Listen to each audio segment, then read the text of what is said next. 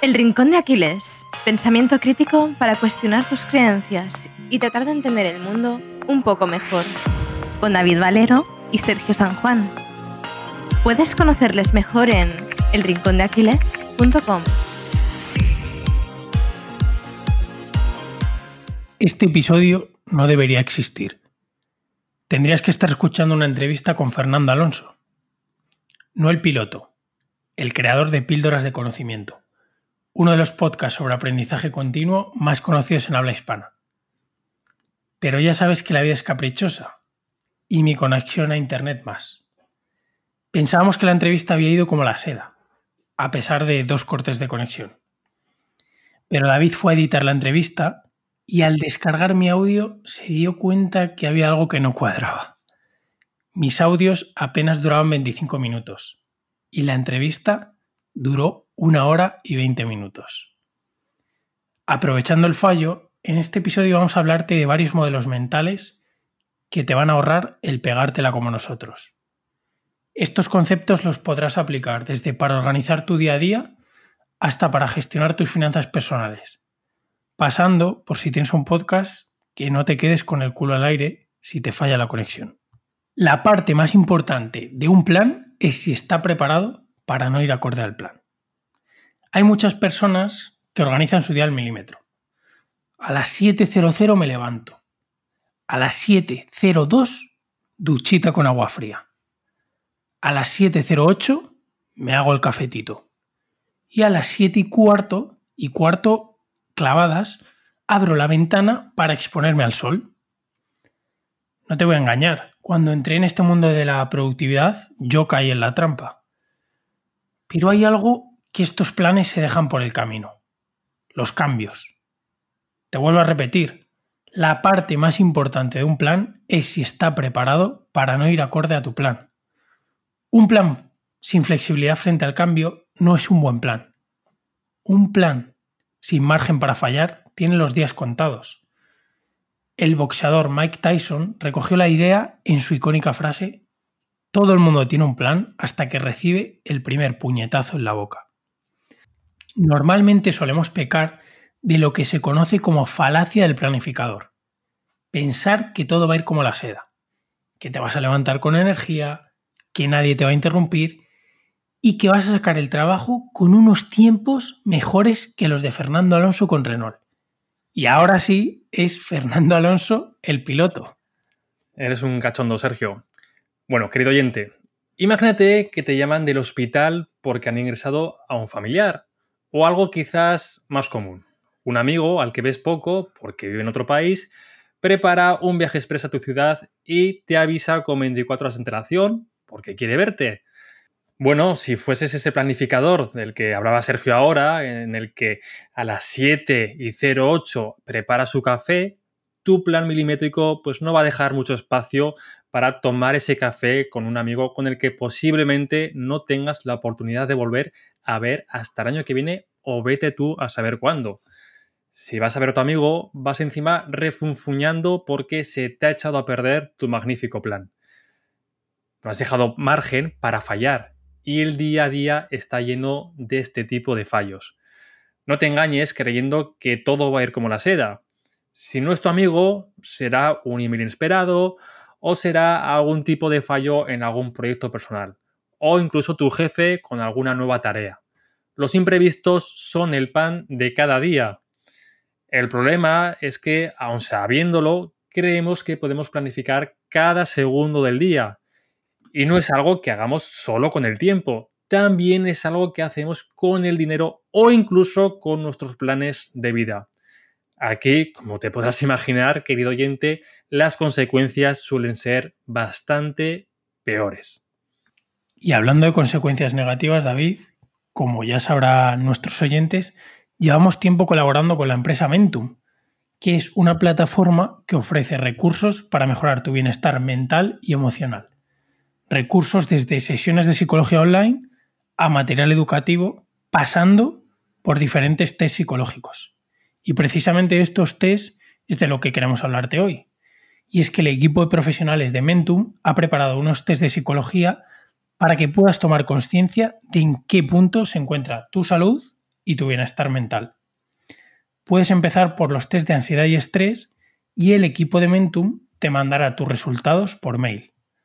Te dejamos el enlace directo a los test en las notas del episodio del podcast.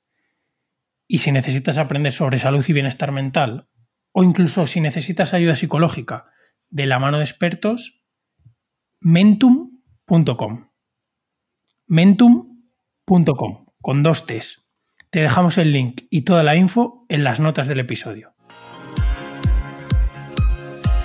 Bueno, Sergio, ya hemos contado el problema y cómo nosotros le hemos pifiado al grabar el episodio con Fernando.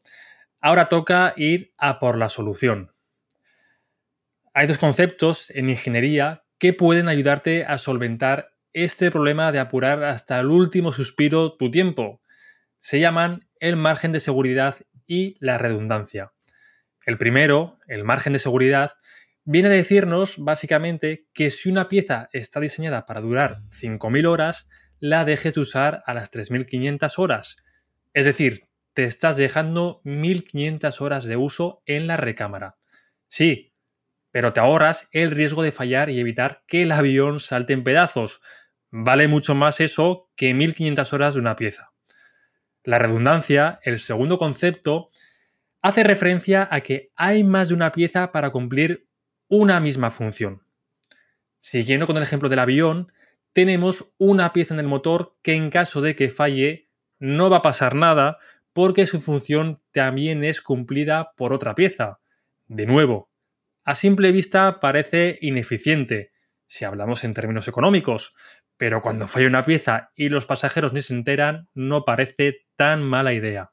La redundancia, a la hora de grabar nuestro episodio con Fernando, hubiese sido grabar los audios también en formato local. En nuestro caso, la grabación y el almacenamiento de los audios siempre lo hacemos en la nube. Como podcaster hecho y derecho, el propio Fernando nos recomendó esta opción, como 95 episodios no nos había pasado nunca, decidimos tirar para adelante sin grabar en local. Y claro, querido oyente, las cosas no pasan hasta que pasan. Mirando el lado positivo, hemos aprendido del error, o eso pensamos, Sergio, y hemos preparado este episodio para que no nos vuelva a pasar a nosotros y a ti tampoco te pase algo parecido. Y David, para cerrar esta triada de modelos mentales que vamos a enseñar al oyente en este episodio, nos gustaría hablarte de un tercer concepto para protegerte de los vaivenes de la vida. La opcionalidad. Atentos, ¿eh? La Wikipedia define la opción financiera como un instrumento financiero derivado que se establece en un contrato que da a su comprador el derecho, pero no la obligación, a comprar o vender bienes o valores traducido al idioma de andar por casa, viene a decirnos que con la opción tenemos la oportunidad, que no la obligación, de comprar o vender algo. Nassim Nicolás Taleb, un viejo conocido del podcast, estudió matemáticas y dedicó parte de su vida a la inversión.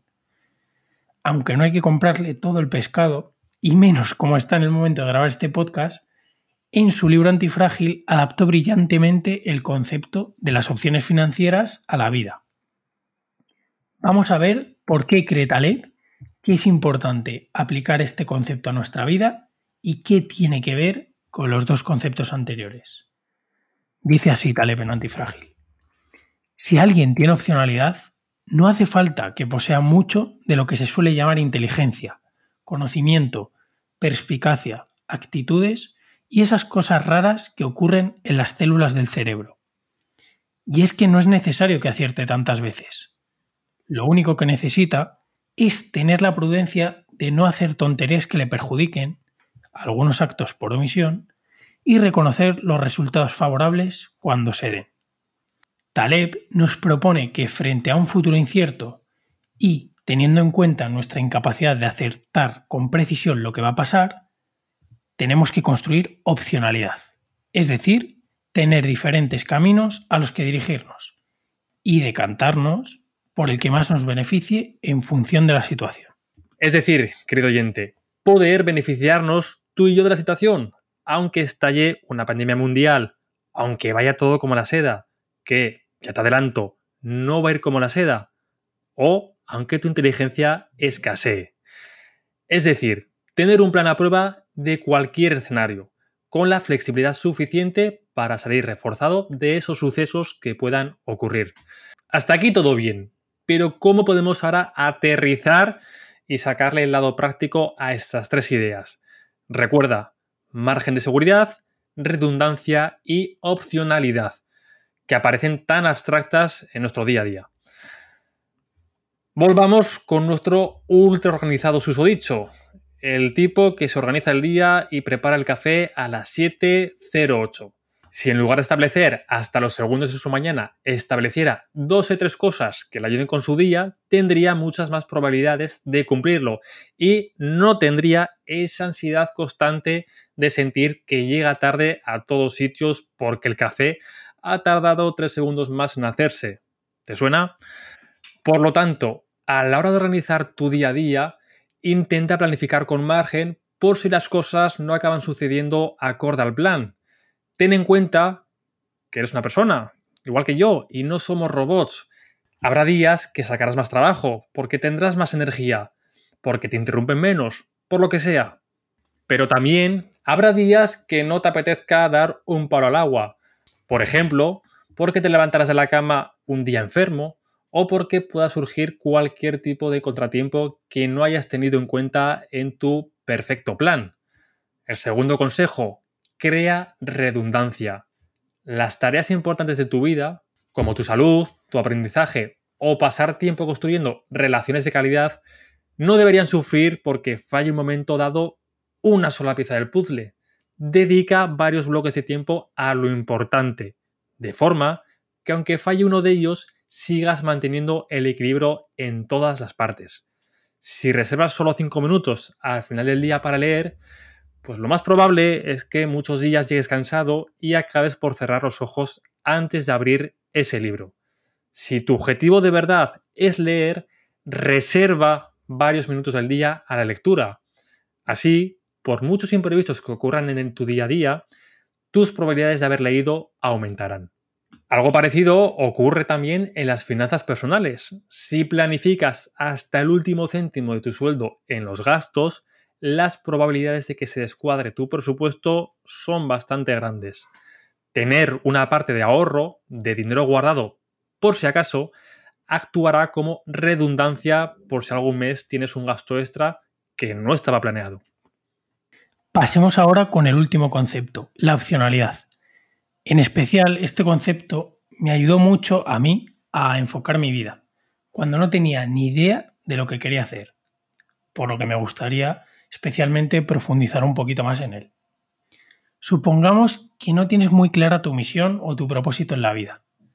Todavía estás en esa búsqueda y no has encontrado el lugar en el que invertir el 100% de tus energías. La presión, incluso el propio entorno del desarrollo personal, es enorme. El discurso predominante es que si no sabes tu propósito es porque no has reflexionado lo suficiente. La pregunta de qué es lo que quieres hacer con tu vida, no admite un no lo sé. Te mirarán raro, muy raro.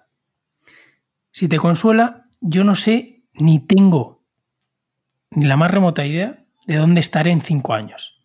Tengo una idea y construyo para acercarme a ella. Pero si algo me ha enseñado la pandemia es a no creer que sé lo que me depara el futuro. Me parece demasiado arrogante por mi parte después de lo que me han deparado los últimos años, decir dónde voy a estar en la próxima década.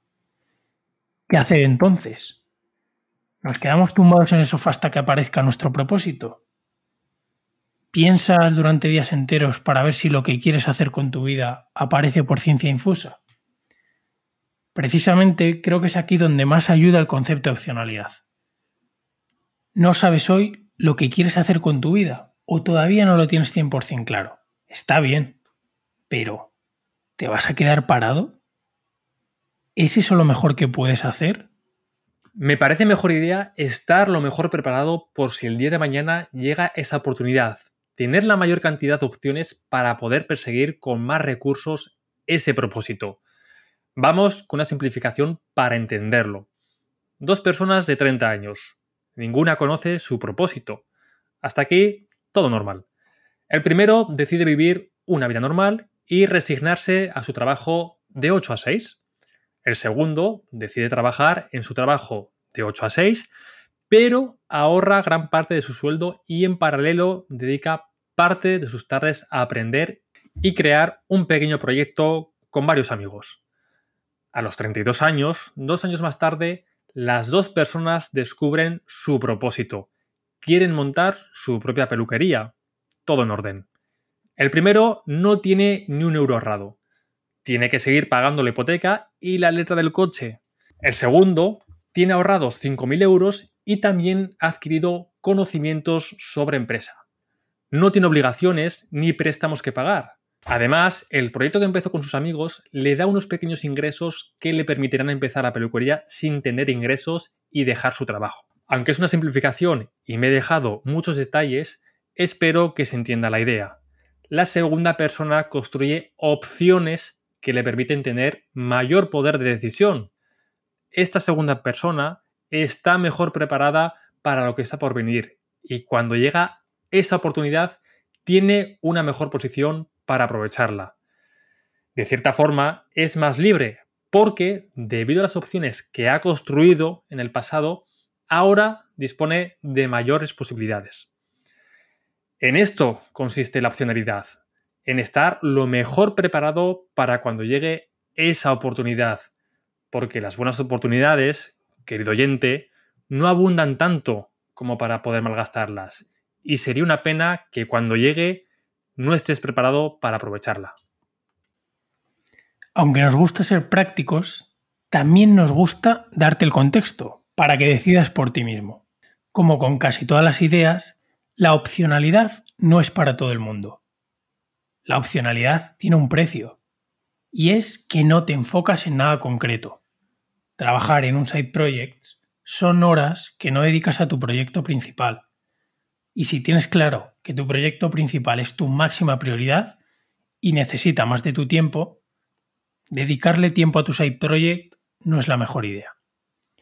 Como hemos repetido en infinidad de ocasiones, no hay recetas para todo el mundo. Hay cosas que, aunque reduzcan nuestras opciones, merece la pena comprometerse con ellas. Hay un discurso muy bueno contra la opcionalidad de, a, ver si pronuncio bien el nombre, Mihir A. Desai, que te adjuntaremos en las notas del episodio. Antes de seguir con los consejos prácticos, dos frases de este discurso. La distancia más corta entre dos puntos es, sin duda, una línea recta. Si tus sueños son evidentes para ti, persíguelos. Y ahora ya pasamos a recapitular la aplicación práctica de estos tres conceptos. Lo primero, no organices cada segundo de tu día. Deja margen para que las cosas no salgan acorde al plan. Segundo, si no lo tienes 100% claro, construye opciones y prepárate lo mejor posible para cuando llegue esa oportunidad.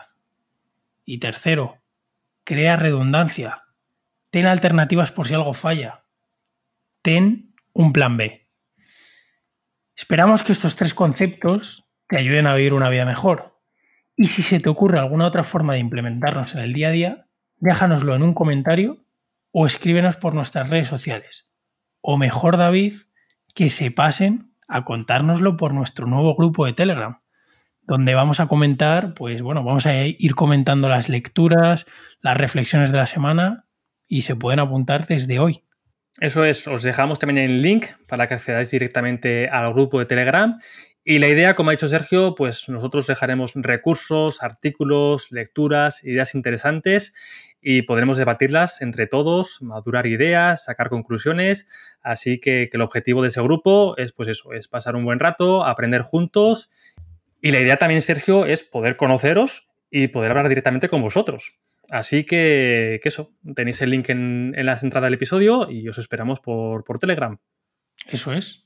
A ver qué tal por el grupo. Y poco más. Si, si te ha gustado el episodio, ya sabes que la mejor forma de ayudar a que, a que este proyecto, a que el Rincón de Aquiles siga creciendo, es compartiéndolo con, con tus amigos.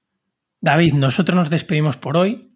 No nos vamos a volver a pillar los dedos, que me acuerdo que en el episodio pasado dijimos, la semana que viene entrevista con Fernando.